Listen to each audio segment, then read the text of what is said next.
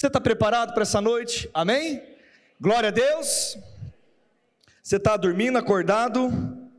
Acordado? Então dá um glória a Deus de verdade aí, meu irmão. Amém. Aleluia. Antes de eu pregar, eu quero dizer para você e fazer um convite para você que está aqui. E talvez você seja a resposta da oração, da minha oração, da igreja e de outras lideranças. Nós estamos precisando de voluntários, querido, para trabalhar na mídia, no som e na parte da iluminação da igreja. Talvez a gente pode imaginar que isso aí é mais para jovens, mas todos nós podemos aprender algo novo também. Amém, querido? Quem concorda com isso? Amém? Eu acredito que mesmo que você que é um pouco mais veterano, para não falar master, para não falar geração de ouro, para não falar experimentado pela vida, ô oh, glória, aleluia. Mas você que tem interesse de nos ajudar e está aqui na igreja há tanto tempo, e queria uma oportunidade também para ser útil em alguma área, nós estamos precisando, querido. Então, se você puder se colocar à disposição, nós com certeza teremos o privilégio de receber você nesses departamentos para que a gente possa ajudar. Nós temos uma estrutura aqui hoje de iluminação que talvez nós não estamos conseguindo utilizar da maneira como ela deve ser utilizada, porque até um tempo atrás, quando nós instalamos essas essas iluminações, fizemos essas alterações na igreja, nós tínhamos uma pessoa que estava nos assessorando, chamava Bruno, e ele ficava aqui na igreja, alguns irmãos conheceram ele, ele ficou um bom tempo como contratado, terceirizado da igreja, mas ele mexe com o som, e logo quando a pandemia voltou, ele prestou por um tempo serviços para nós, e depois quando a atividade voltou ao normal, ele não pôde e não conseguia mais estar de final de semana. E desde essa época nós estamos, quem já viu aquela expressão se vira nos 30? Quem já viu essa? Hã? Aquela expressão se vira nos 30, estamos nos ajustando, mas chegou o um momento que, na verdade, o pessoal que hoje está na escala, o pessoal hoje que está servindo, tem precisado de ajuda, e você que está me ouvindo e o coração seu está falando: Deus, eu queria fazer alguma coisa na igreja. Papai do céu, fala comigo. Deus está falando com você. Amém, querido? Amém ou amém? Amém? Então, no final do culto, você pode procurar, para ficar mais fácil, por favor, Ana Flávia, você que está aqui na frente, o pessoal vai te reconhecer, mas você fica de pé, por favor. Você pode procurar a Ana Flávia no final do culto, dê o seu nome, ela vai me ajudar com isso e vai ser bênção em nome de Jesus. Amém? Glória a Deus. Vamos para a palavra. Glória a Deus. Abra comigo em Filipenses capítulo 4, versículo de número 6. E vamos continuar a nossa reconstrução. Amém, querido? Nós temos falado a respeito desse tema sobre reconstrução. Nós entramos no ano declarando que esse ano é um ano de reformar coisas, de rever coisas e realmente trazer o senso de pertencimento, trazer a, a, a, o entendimento do porquê nós fazemos as coisas, como nós temos feito as coisas, conferindo aquilo que está bom e aquilo que precisa ser ajustado, aquilo que precisa ser melhorado dentro da base que nós já temos estabelecida nós trabalharmos essas coisas. E nós temos, eu tenho pregado sobre passo, cada passo, e hoje é o passo 6. E o passo 6 da reconstrução, e eu quero que você guarde isso é: se livre da ansiedade. Sabe, querido, muitas vezes um grande empecilho para que nós possamos viver aquilo que Deus tem preparado para nós, aquilo que nós temos como objetivo na nossa vida, até aquilo que é bom pode se tornar ruim para nós, se nós não aprendermos a controlar a ansiedade no nosso coração. Amém? Então eu gostaria que você, e hoje nós vamos ler bastante a Bíblia, então fique com a sua Bíblia, o seu bibliofone, quem está com o bibliofone aí? E eu sei também que eles põem os versículos aqui. Então, assim, é, vamos comigo construindo, não deixe de prestar atenção, já que você veio, gruda na unção que está disponível nesse lugar e receba tudo que Deus tem para você nessa noite, amém? Está escrito assim lá em Filipenses 4, 6: Não andeis ansiosos de coisa, de coisa. Ah, mas pastor, aquilo que é um assunto muito sério, eu posso me preocupar um pouquinho? Pode? Não, querido, não ande ansioso por coisa alguma. Antes, entretanto, em tudo, porém, sejam conhecidas diante de quem? Diante de Deus, as vossas petições pela oração e pela súplica, com ações de graças. Eu vou ler mais uma vez. Não andeis ansiosos por coisa alguma, em tudo, porém, sejam conhecidos diante de Deus as vossas petições pela oração, pela súplica, com ações de graça. Olhe para mim, deixe sua Bíblia aberta, nós vamos conversar um pouco sobre isso, depois nós vamos ler os outros textos. A palavra em Filipenses, ela, ela nos orienta, ela nos dá uma recomendação. Fale comigo, recomendação. Quando ela dá essa recomendação a respeito de não andar ansioso, e eu quero dizer para você que a ansiedade, ela rouba a nossa versão melhor como cristão ela rouba a nossa fé, ela rouba o nosso posicionamento diante das coisas, porque ela nos abala, ela nos coloca numa posição de excesso de futuro, ela traz uma posição para nós, aonde nós começamos até duvidar daquilo que nós estamos dizendo que cremos. Então, quando eu ando ansioso, a respeito das coisas, eu começo a inverter aquilo que pode estar agindo na minha vida mesmo eu desejando que a fé opere, mesmo eu desejando que a graça e o favor de Deus opere na minha vida, quando eu sou negligente ao cuidar disso, mas eu vou dizer por que negligente, ok? Você guarda aí, eu não estou dizendo que todos aqueles que têm um período de ansiedade na sua vida está sendo porque é negligente. Mas o que eu quero dizer é que você pode estar deixando de fazer algumas coisas, Amém? E por causa de deixar de fazer algumas coisas, a ansiedade está predominando no seu coração. E aí sim eu posso dizer que aquele que sabe o que deve ser feito, quando deixa de fazer, ele é negli. Amém? Então eu quero dizer para vocês, com um sorriso no rosto, então antes de eu falar, pode dar um sorriso para mim, para me sentir amado antes de eu falar isso. Dá um sorriso, Will, dá um sorriso para mim, Will. Aquele aquele assim já que você veio, você se tornou indisculpável nessa noite agora. Você não deve e não pode mais andar ansioso, porque você vai conhecer a respeito da palavra e de como você deve agir a respeito disso. Por que, que eu estou dizendo isso? Você vai receber a palavra de como, as instruções de como você deve andar. Então, se há instrução, meu irmão, creia nela e cumpra. Você vai ver o resultado na sua vida. Diga amém. amém. Agora, eu preciso que você entenda: eu não consigo fazer por você. Cada um faz por si só, no sentido de guardar a sua mente, o seu coração e a sua fé. Amém? Então deixa eu dizer para você, a palavra nos incentiva, nos recomenda, não andeis ansiosos por coisa alguma. Ei, não fique preocupado, não fique matutando, não fique ruminando preocupações na sua vida. Antes, sejam conhecidas perante Deus, ô oh glória, sejam conhecidos perante Deus com as suas as súplicas, orações e súplicas com ações de graças. Deixa eu dizer uma coisa para você. Meditar na palavra e renovar a mente na palavra é ler a palavra e trazer as verdades da palavra como um conceito na sua vida. Quando eu renovo a mente, é porque eu leio a palavra e começo a considerar que ela é a verdade da minha vida, e eu renovo os meus pensamentos, eu começo a confessar a palavra, eu leio sobre ela, ela diz: Você tem saúde, então se alguma aflição na área de saúde no meu corpo me aflige, eu começo a ler que ele levou sobre si todas as minhas dores e as minhas enfermidades, que na cruz eu fui curado através de Jesus, Jesus Cristo, que eu posso ser curado, devo ser curado, que a cura é a vontade de Deus, quando eu começo a aprender sobre isso, ler sobre isso, a minha mente começa a ser renovada. Amém? Isso é renovar a mente, é trazer a verdade de Cristo para dentro de você. Meu irmão, como eu trago as verdades de Cristo para dentro de mim? Responda para mim. Através da fé e da palavra. E como vem a fé? Ora, a fé vem por a fé vem por a fé vem por ouvir a palavra de Deus.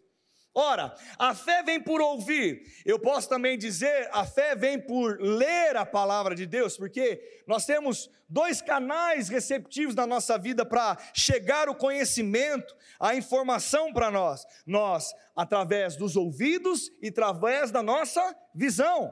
Então, aquilo que eu leio, aquilo que eu escuto, alimenta o meu coração. Amém?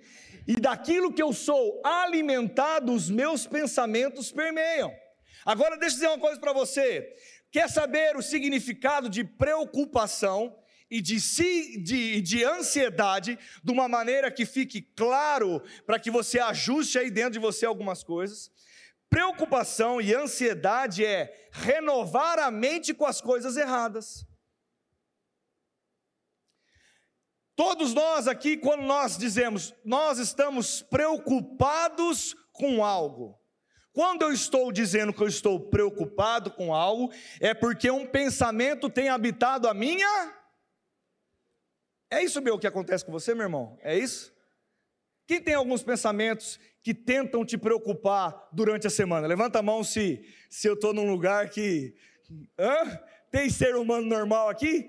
Tá tudo bem aí? Quem tem pensamentos que permeiam toda hora, muitas vezes vem nos atingir. Quando eu permito que o pensamento ecoe dentro da minha cabeça e venha trabalhar, que isso venha ecoar dentro de mim até chegar, pode ser chegar até no coração como uma convicção. Eu estou me preocupando e quando ele cai no meu coração, eu começo a considerar como verdade e a ansiedade começa a ser ativa na minha vida.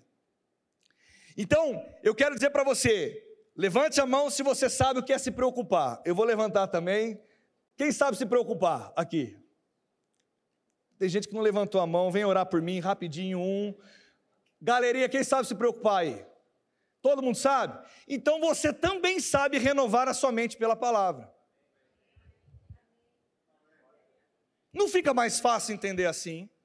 Porque se se preocupar e deixar que a ansiedade caia no meu coração, é permitir que eu, nos meus pensamentos, habite, ecoe dentro de mim aquilo que traz uma, uma preocupação, aquilo que me leva para onde eu não quero ser levado. Eu, se eu não quero isso, então eu vou decidir renovar a minha mente. E renovar a minha mente então significa eu então de vez de me preocupar, habitar na minha mente os pensamentos que não devem, eu vou decidir que na minha mente habite os pensamentos de Cristo. Diga comigo assim, os pensamentos de Cristo. Põe a mão sobre a sua mente, sobre a tua cabeça e diz: Eu tenho a mente de Cristo. Diga mais uma vez: Eu tenho a mente de Cristo. Amém, querido?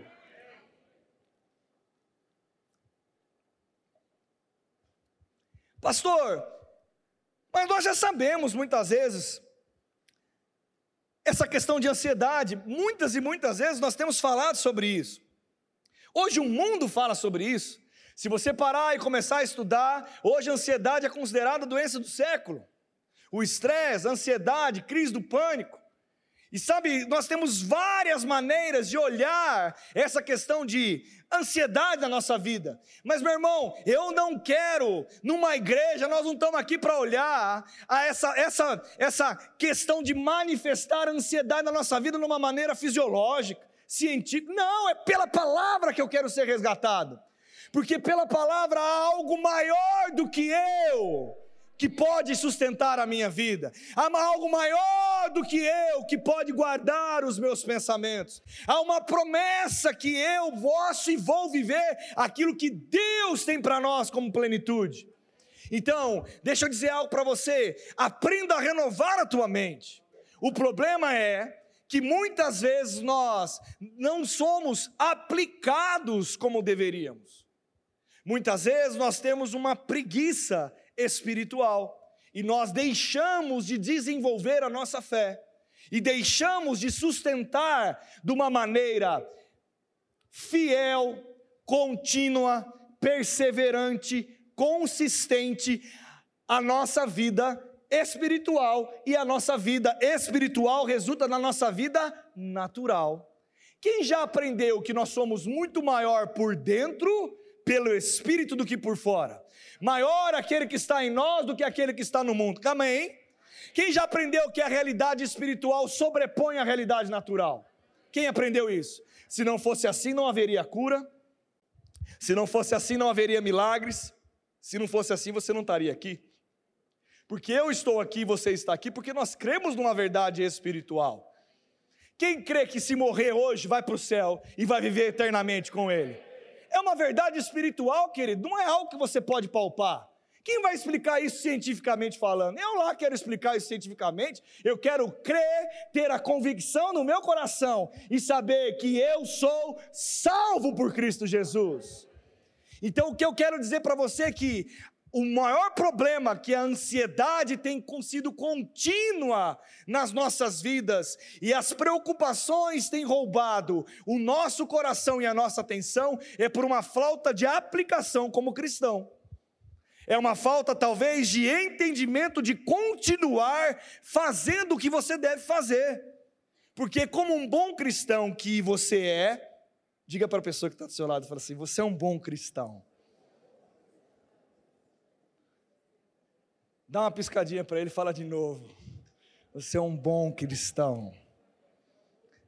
Como um bom cristão que você é, você se aplica. Amém, querido? você aplica as, as suas atitudes como uma vida cristã. Você deposita na sua vida cristã coisas para que você tenha uma sustentação. Amém? Então, eu e você precisamos entender que aplicar a nosso entendimento e a nossa fé na palavra vai fazer com que nós renovemos a nossa mente. Agora, o que nós muitas vezes aprendemos ou muitas vezes nós consideramos é que se alguém fizer por nós, eu muitas vezes deixo de praticar a palavra ou me aplicar em renovar a mente, mas busco a oração de uma outra pessoa por mim. E eu pego o meu problema e eu estou preocupado, ansioso, e eu creio que a oração do irmão pode me ajudar. De fato pode. Fala comigo assim, a oração do justo pode muitos seus efeitos. Mas pensa comigo, quando o irmão ora por você, ele está controlando os seus pensamentos depois que ele orou? Quem acha que controla? Quem controla depois é você. Então entenda, até mesmo a ajuda de um terceiro vindo sobre nós, ele não inibe que os nossos pensamentos continuem da maneira equivocada. Quem vai precisar tomar uma atitude é você mesmo. Amém? Outra coisa que nós muitas vezes fazemos, nós pegamos as nossas preocupações, nós pegamos as nossas ansiedades e muitas vezes nós colocamos tudo na conta de Deus, como se Ele fosse resolver tudo para nós e a gente não precisa fazer mais nada. Não funciona assim. Deus, Ele já liberou sobre nós a sua graça e o teu favor, a unção dele está disponível para nós, ela despedaça, fala comigo assim, a unção de Cristo despedaça todo julgo, qualquer julgo, qualquer julgo a unção despedaça, porque ela é poderosa para quebrar os grilhões, ela é poderosa para destruir sofismas, o que é sofismas? Verdades que não são verdades que nós consideramos verdade. Quantas verdades, quantos sofismas muitas vezes têm habitado a nossa mente? E nós estamos com preguiça de tirar esse sofisma porque tem que colocar força. Então, entenda para que um nível na nossa vida de paz, de tranquilidade, de realmente estabilidade. Meu irmão, olha, eu vou falar coisas que eu quero desejo e quero que todo mundo aqui viva desejos para vocês e digo para você o caminho para viver isso. Quem quer viver paz aqui? Quem quer viver equilíbrio? Quem quer viver estabilidade? Quem quer viver perdão? Quem quer viver amor? Quem quer viver a graça, a abundância do Senhor? Meu irmão, é isso que eu quero ver. Quem quer viver aí na galera? Você quer viver isso também? Quando eu entendo isso, eu quero viver isso, e então eu preciso me aplicar para isso. Olha para a pessoa que está pertinho de você, talvez seja uma, uma pessoa que você trouxe, seu amigo, seu esposo, seu irmão. Fala comigo ele assim: a vida cristã exige uma aplicação diária. Quem não sabia disso? E muitas vezes, muitos de nós estão sendo sustentados, sustentados na sua vida espiritual apenas no domingo. Apenas como um, um, um alimento só não é suficiente para guardar a sua mente o teu coração, meu irmão. Quem não entendeu isso, entenda nessa noite, não é suficiente. Mas, pastor, eu não gosto de ler. Quem já falou que não gosta de ler? Quem não gosta de ler? Levanta a mão. Pode levantar a mão, não, tem, não é pecado, não. Levanta a mão. Quem fala que não gosta? Quem fala que não gosta de ler? É de tanto você falar, você acredita nisso. Para de falar que você vai começar a gostar de ler. Mas fora isso, deixa eu dizer uma coisa para você, eu lembro disso, pai. Lá na casa, lá que vocês são veteranos, masters, quem lembra da bendita caixinha da promessa? Quem lembra da, quem já foi abençoado pela caixinha da promessa aqui? Meu irmão, você que não gosta de ler, quer permear alguma coisa na sua vida durante o dia, meu irmão, tira um versículo bíblico. Pelo, olha para a pessoa que está falando assim, pelo menos um. Tira um versículo bíblico. Ei, hoje tem a internet. Se você colocar na internet versículo para hoje, meu irmão, até o Google é crente nessas horas. Pá! Aparece um versículo, meu irmão, tem aplicativo. Eu não tenho computador. Eu tenho só celular. Tem aplicativos de Bíblia. O aplicativo da Bíblia, se você entrar agora, tem devocional diário. Dá um amém, por favor.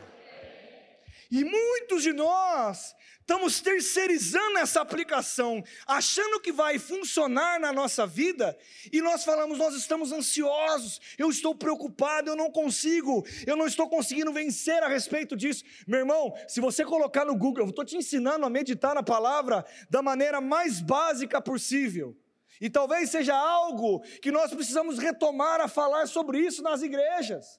Porque talvez as pessoas talvez nem estão sabendo como ler a Bíblia e aplicar a sua a Bíblia para no coração. Meu irmão, se você separar assim, hoje eu estou com um problema financeiro. Exemplo. Se você chegar no Google e escrever assim, é, versículos de prosperidade. Quem já, quem já fez isso? Quem já fez isso? Aparece mais que 10. Quem aparece mais que 10, galeria? Se nós pegarmos esse versículo, olha que, olha que tempo que você vai gastar para isso. Separar, copia no seu WhatsApp ou imprima em algum lugar. Pega esses versículos para Pai, eu creio, Pai, o Senhor falou na tua palavra lá. Aí você fala até poderoso, né? Lá em Filipenses, tal, tal, tal. Você está lá, está lendo, né, Marquinhos? Está lendo, Pai, o Senhor falou e me prometeu que aquilo que eu plantar eu vou colher, eu sou fiel. Pai, meu irmão, você começa a declarar, renovar, orar, renovando a sua. Deixa eu dizer uma coisa para você. Você sai depois do culto ansioso? Eu duvido que você saia ansioso depois de um culto. Só se você for num culto que não é na igreja. Porque aqui é um lugar de paz, querido. Sabe por que você não sai depois de um culto, você não sai ansioso? Porque você renovou a mente com a palavra. O grande segredo é isso. E você precisa aprender como guardar isso. E você vai aprendendo. Então, meu irmão, se aplique na sua vida cristã.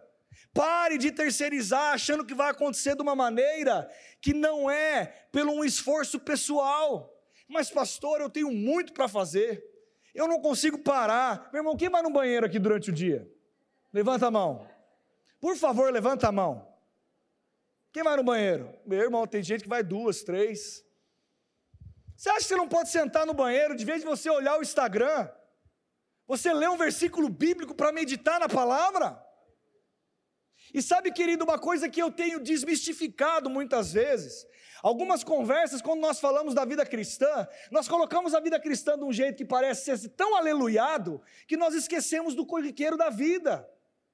Irmão, Deus fala com você no banheiro, Deus fala com você no carro, Deus fala com você andando, Deus fala com você antes de dormir, Deus fala com você em sonhos, Deus fala com você através de uma criança, Deus fala conosco através de várias maneiras. O que nós precisamos entender, o que vai tirar a ansiedade do nosso coração, é nós colocarmos a atenção no lugar certo. Quem já se sentiu sozinho aqui? E quando você começa a meditar sobre isso, o que, que vem no coração? O quê? Tristeza, sentimento de solidão. E quem senta para conversar com você? Os anjos? Os anjos que sentam? Não? Hã? É, não, mas quando você está aquela coisa triste, você começa a pensar e deixa dar luz, dá trela para o pensamento. Quem já deu trela para um pensamento que não deveria dar? Quem senta para falar com você é o diabo, querido. Agora, como Deus fala conosco através da Sua palavra? Eu quero indicar aqui todos os livros da Joyce Meyer. É uma mulher poderosa sobre esse assunto.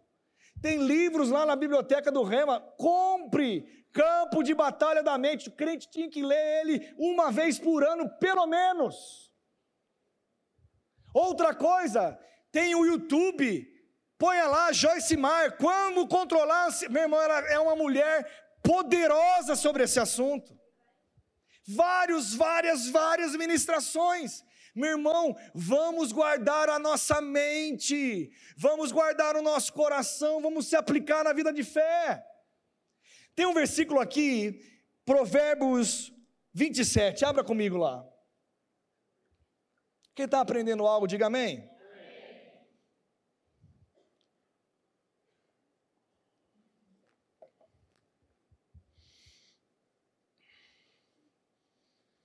Provérbios 27, versículo 1, está escrito o seguinte: Não presumas do dia de amanhã, porque não sabes o que ele trará. Você pode ler comigo? Aqui é outra versão. Não te glories do dia de amanhã, porque não sabes o que trará a luz. Deixa eu dizer uma coisa para você. Quando você começa a pensar sobre o dia de amanhã, de uma maneira sem equilibrar e equacionar os seus pensamentos, isso te traz paz ou te traz preocupação? Meu irmão, a palavra fala que basta cada dia o seu mal. O que, que ele quer dizer com isso? Viva um dia de cada vez. Muitas vezes nós queremos controlar tantas coisas que nós não controlamos nada. Muitas vezes nós queremos controlar tudo que está cercado à nossa volta. Sabe uma coisa que eu aprendi com o decorrer da vida e da maturidade, chegando um dia atrás do outro, porque a maturidade chega um dia atrás de outro dia. Ninguém amadurece do dia para a noite, amém? Mas a estrada da vida, as coisas acontecendo, as circunstâncias, ela amadurece a vida de uma pessoa. Mas sabe uma coisa que eu aprendi? Eu aprendi o seguinte: se eu estou vivendo algo que eu vivo hoje, não estou satisfeito com aquilo que eu estou vivendo, não vai ser um estralar de dedos que vai mudar. A Bíblia não é uma vara pirim-pim-pim. Eu queria ter uma vara. Quem queria ter essa vara que você dava um, um, como um passe de mágica, fosse resolvendo as coisas, porque não haveria esforço nenhum seu. A gente resolveria através de mágicas, de milagres acontecendo. Eu creio que Deus pode intervir com um milagre na nossa vida. Mas de fato, sustentar esse milagre em ação é nossa responsabilidade também. Mas o que eu quero dizer com isso? Muitas e muitas vezes nós queremos controlar tantas coisas e eu aprendi que se eu cheguei aqui com vários dias fazendo a mesma coisa, eu também vou ter que aprender um novo jeito de fazer. E eu preciso considerar que também para mim é um novo caminho. E deixa eu dizer algo para você: quantas vezes nós, quando recebemos algo, nós queremos dar um tiro, saindo correndo, resolvendo tudo, e dura um, dois, três meses e muitas vezes volta pior para nós. Tudo aquilo que nós achamos que resolveu. Quem já aconteceu isso com a sua vida? Muitas vezes nós aceleramos, achamos que vamos revolucionar nossa vida do dia para a noite. Não é, fala para a pessoa que está ao seu lado, não é do dia para a noite. Nada como um dia atrás de outro dia, resolvendo por boas decisões, Sabe por quê? Porque eu, quando eu quero resolver algo no futuro que eu não controlo, eu entro em ansiedade. preocupação. Eu entro num posicionamento que eu começo agora a querer fazer o papel de Deus. Quem consegue fazer o papel de Deus aqui? Ninguém, querido. Agora, deixa eu dizer algo para você que eu aprendi também. Deus foi no meu futuro e ele foi no teu futuro. E ele disse para mim e para você: tá tudo bem. Ele tem uma sentença de vida e não de morte. Ele tem uma sentença de provisão e não de falta.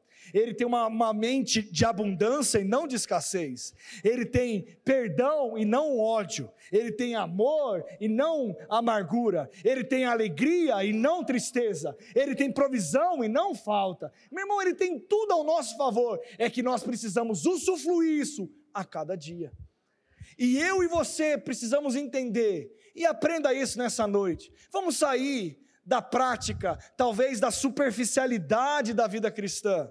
Se a gente ficar na superfície, querido, uma hora, a palavra fala que o diabo está como um leão. Ele não é um leão. Ele está como um leão, mas ele não é um leão. O diabo é um gatinho. Ele está debaixo dos nossos pés. Na verdade, nós deixamos que a proporção muitas vezes do diabo tome na nossa vida é porque nós não sabemos quem nós somos em Cristo Jesus. Para que ele tome a posição, para que a gente considere ele como um leão. Mas o diabo está fingindo que tem um poder. E muitas vezes nós estamos cedendo porque ele está procurando a quem ele possa tragar. Ele não pode tragar todo mundo, querido. Amém? Ele não pode tocar naquele que está em constância com Deus, em vida com Deus, em consagração com Deus, com a sua vida rendida a Deus, aquele que crê em Jesus, aquele que tem a fé em operação, aquele que se vê como Deus vê, aquele que atua com autoridade em Cristo Jesus. Mas quando eu e você atuamos na nossa vida cristã de uma maneira superficial, nós nos abrimos a viver uma vida de ansiedade. E sabe, meu irmão, eu não sei você, mas como é ruim estar ansioso a respeito de algo. Como é ruim quando você deita e o seu travesseiro fala com você. Quem já teve o seu travesseiro falando contigo? Hã? Quem fala? O travesseiro que fala. Ei, você não vai conseguir. Ou ele fala: se preocupe. E você não. Eu não quero que quando eu deite, quando eu vou para o lugar de descanso, porque aprenda outra coisa também nessa noite: o justo tem um bom sono. Isso é promessa, meu irmão. Vou falar mais uma vez, isso é promessa, meu irmão. Mas, pastor, eu sofro com insônia. Está amarrado em nome de Jesus, curado agora em nome de Jesus. Não aceite insônia para a sua vida, não aceite a falta de sono, porque o justo em Cristo Jesus é merecedor de um bom sono.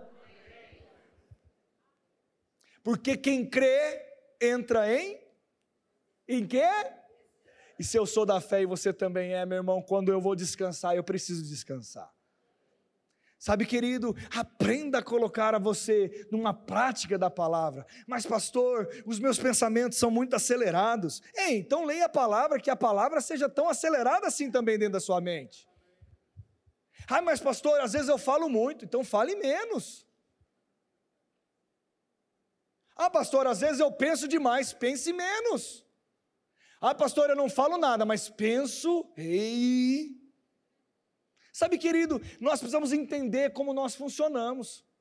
Quem aqui olha e olha, olha, quem tem família aqui? Graças a Deus você nasceu de uma mãe, de um pai, amém? Glória a Deus.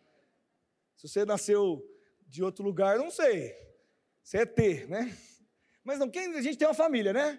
Quem na nossa família você identifica que é mais espalhafatoso? Tem? Tem alguém na sua família mais espalhafatoso? Nós vamos falar da família, tá? Para não falar do amiguinho, para não achar que nós estamos falando de alguém. Amém? Tem alguém mais espalhafatoso. Tem alguém que, quando está passando por um aperto, um aperto, ele fala mais que a boca. Não tem esse cara na família? E tem o cara também que não fala nada. Não tem? Às vezes na família tem aquele cara que não fala muito nem pouco, mas pensa, meu Deus, como que ele pensa? E sabe, querido, cada um funciona de um jeito. Eu não estou aqui pregando que cada um vai fazer algo como uma receita de bolo. Entenda, meu irmão, Deus quer ter um relacionamento com você. A receita é: busque ao Senhor e renove a sua mente. Mas, meu irmão, se eu dizer para você como eu renovo a minha mente, talvez você vai achar, Daniel, eu não consigo fazer igual. Eu não consigo fazer igual. Meu irmão, talvez você não consiga ler seis livros ao mesmo tempo, entender e achar que está maravilhosamente lendo tudo ao mesmo tempo. Eu funciono assim. Eu lembro quando eu era criança, e eu vejo isso no Gabriel e eu acho um sarro, eu estudava de ponta cabeça com a televisão ligada. Para mim era maravilhoso, eu deitado, ponta cabeça, a televisão ligada, tocando flauta, lendo. Ah, não, essa parte a gente não conta. Ué, para mim tinha que ser assim, senão não funcionava. Mas talvez você goste de um ambiente silencioso. Talvez você goste de um ambiente onde traga uma paz. Meu irmão, eu não sei, mas você precisa fazer algo com a sua vida cristã. Você precisa fazer algo onde você capte aquilo que funciona para você, para ativar a tua fé. Porque Deus não tem ansiedade e preocupação para que a gente possa viver. Meu irmão do céu, eu e você precisamos controlar e tomar a rédea da nossa vida. Nós precisamos nos livrar dessa maldita ansiedade. Livrar da maldita preocupação. Por que maldita? Porque ela não acrescenta em nada na nossa vida. Ela muitas vezes ela nos atinge e deixa eu dizer algo para você, a ansiedade é um mal que na verdade está dentro de nós, ela ecoa na nossa mente. Se fosse um inimigo que a gente visse e pudesse pegar ele, o que, que muitas vezes a gente já teria feito? A gente teria já partido para cima. Você vai se bater então? A ansiedade está tá ligada à nossa mente. E entenda, o campo de batalha de hoje do cristão não é contra mais o diabo, mas o campo de batalha hoje do cristão, o bom combate da fé, é guardar os seus pensamentos, é renovar a tua mente.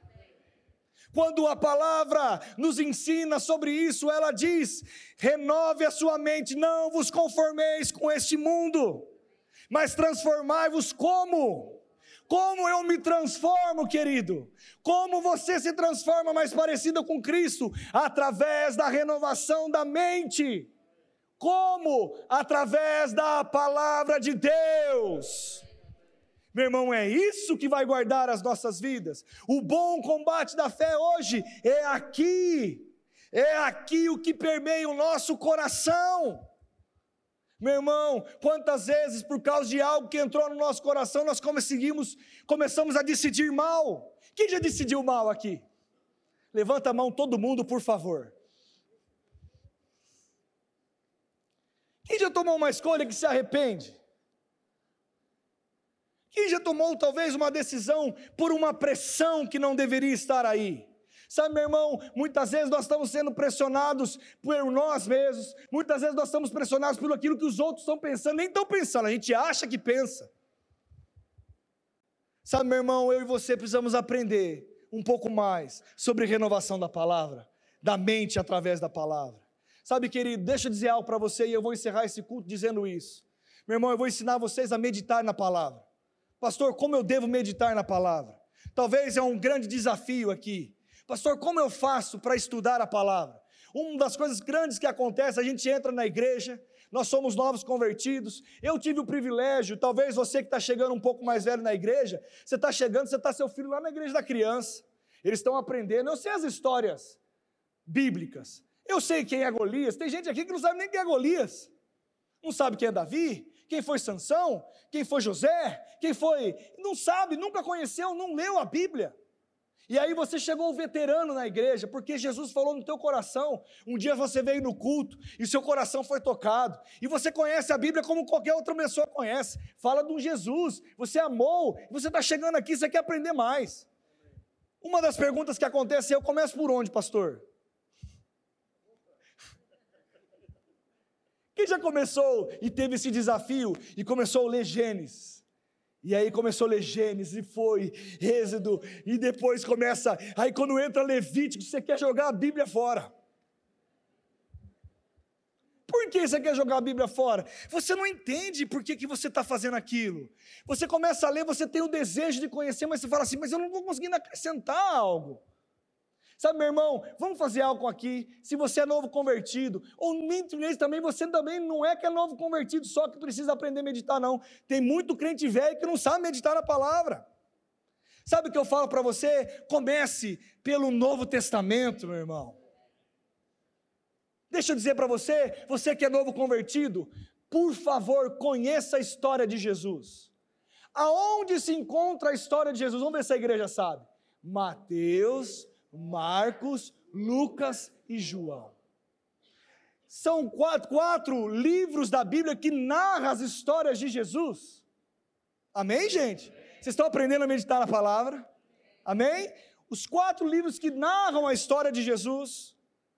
E aprenda a história de Jesus. Mas, pastor, como eu faço isso? Eu vou te ensinar também. Chegue e separe um lugar tranquilo. Mesmo talvez comigo, que gosto de ler, uma, eu, eu estudo lendo, eu, eu, estudo escutando música, gente. Eu, eu falar para você é uma coisa dinâmica. E é, eu hoje, eu, eu, eu já estou tá no, no outro estágio aí. Vamos começar no estágio 1. No que sentido? De cada um se entender, amém? Vamos na base. Meu irmão, separa um lugar tranquilo, faça uma oração. Deus, eu estou aqui. Não é à toa. Não é apenas para ler um versículo bíblico mas eu quero que o Senhor fale comigo. Amém, gente? Amém. Quem consegue fazer essa oração? Que é outra coisa que acontece, pastor, eu não sei orar. Eu não sei orar, eu vou falar de novo. oração simples. Deus, eu estou aqui na tua presença. Fala comigo, papai do céu. Em nome de Jesus. Como que é? Em nome de Jesus? Tem que terminar em nome de Jesus? Aí você pega, você tira, lê. Mas, pastor, quantos versículos eu leio? Pelo menos, leia naquele capítulo algo que você entenda o que você está lendo. Porque se você for ler um versículo só do capítulo, você não vai entender o quê? Nada. Leia sobre isso. Se possível, leia um capítulo. E aí tire um tempo, pare de falar Olha para a pessoa que está do seu lado e fala assim: será que você consegue parar de orar pedindo e ficar em silêncio? Pare de falar um pouco, fique em silêncio e medite naquilo que você acabou de ler. Eu tenho certeza que vai vir coisas ao seu coração que vai subir. E você pode começar, começar escrevendo. O que, que eu tiro dessa história? O que, que eu aprendo com essa história? O que, que Jesus fez de diferente? E você começa a, a, se envolver com aquilo que você leu. Amém, querido? Amém. Depois que você faz isso, você fecha a Bíblia e vai trabalhar. Fala para a pessoa que está do seu lado. Vai trabalhar, que trabalhar é digno também. Mas, pastor, e se eu não tenho tanto tempo? Pegue um versículo na caixinha da promessa. Separe um tempo em silêncio. Leia, fala Deus, fala comigo e medita nesse versículo que veio. Meu irmão, o que eu quero incentivar vocês pode parecer até uma besteira, né? Ou o pastor talvez está encerrando o culto dizendo uma coisa simples. Eu vou dizer uma coisa para você: se a gente fosse verdadeiro o suficiente, eu não vou pedir para fazer isso. Para que cada um levantasse de fato, verdade à mão. Se todos nós estamos meditando na palavra todos os dias, talvez a gente iria se surpreender com uma igreja cristã, como que está sendo essa atividade nas nossas vidas. Então não vamos negligenciar isso, vamos aplicar isso na nossa vida cotidiana, porque se eu e você queremos guardar os nossos pensamentos, nós precisamos renovar a nossa mente com a palavra. Quando eu renovo a mente, eu livro da minha vida a ansiedade, porque eu começo a pensar como Deus pensa. Quando eu penso como Deus pensa, eu vejo os milagres que Ele pode operar na nossa vida. Mas, pastor, eu quero que você encerre dizendo para mim: Isso vai resolver todos os meus problemas? Vai, querido. Sabe por quê? Porque aquele que não anda ansioso e não anda preocupado é porque ele crê em alguma coisa que é maior do que todas essas coisas.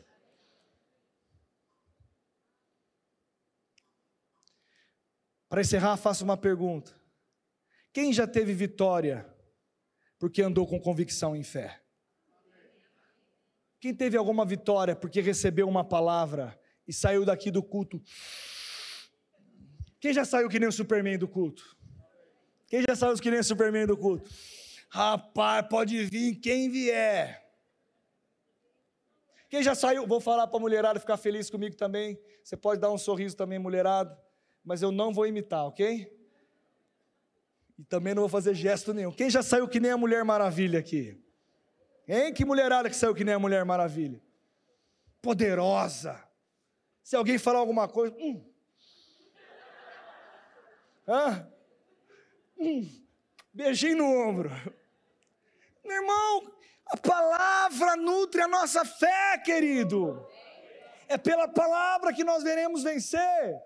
Isso é tão poderoso que se a gente souber andar nisso, nós resolveremos todos os problemas da nossa vida.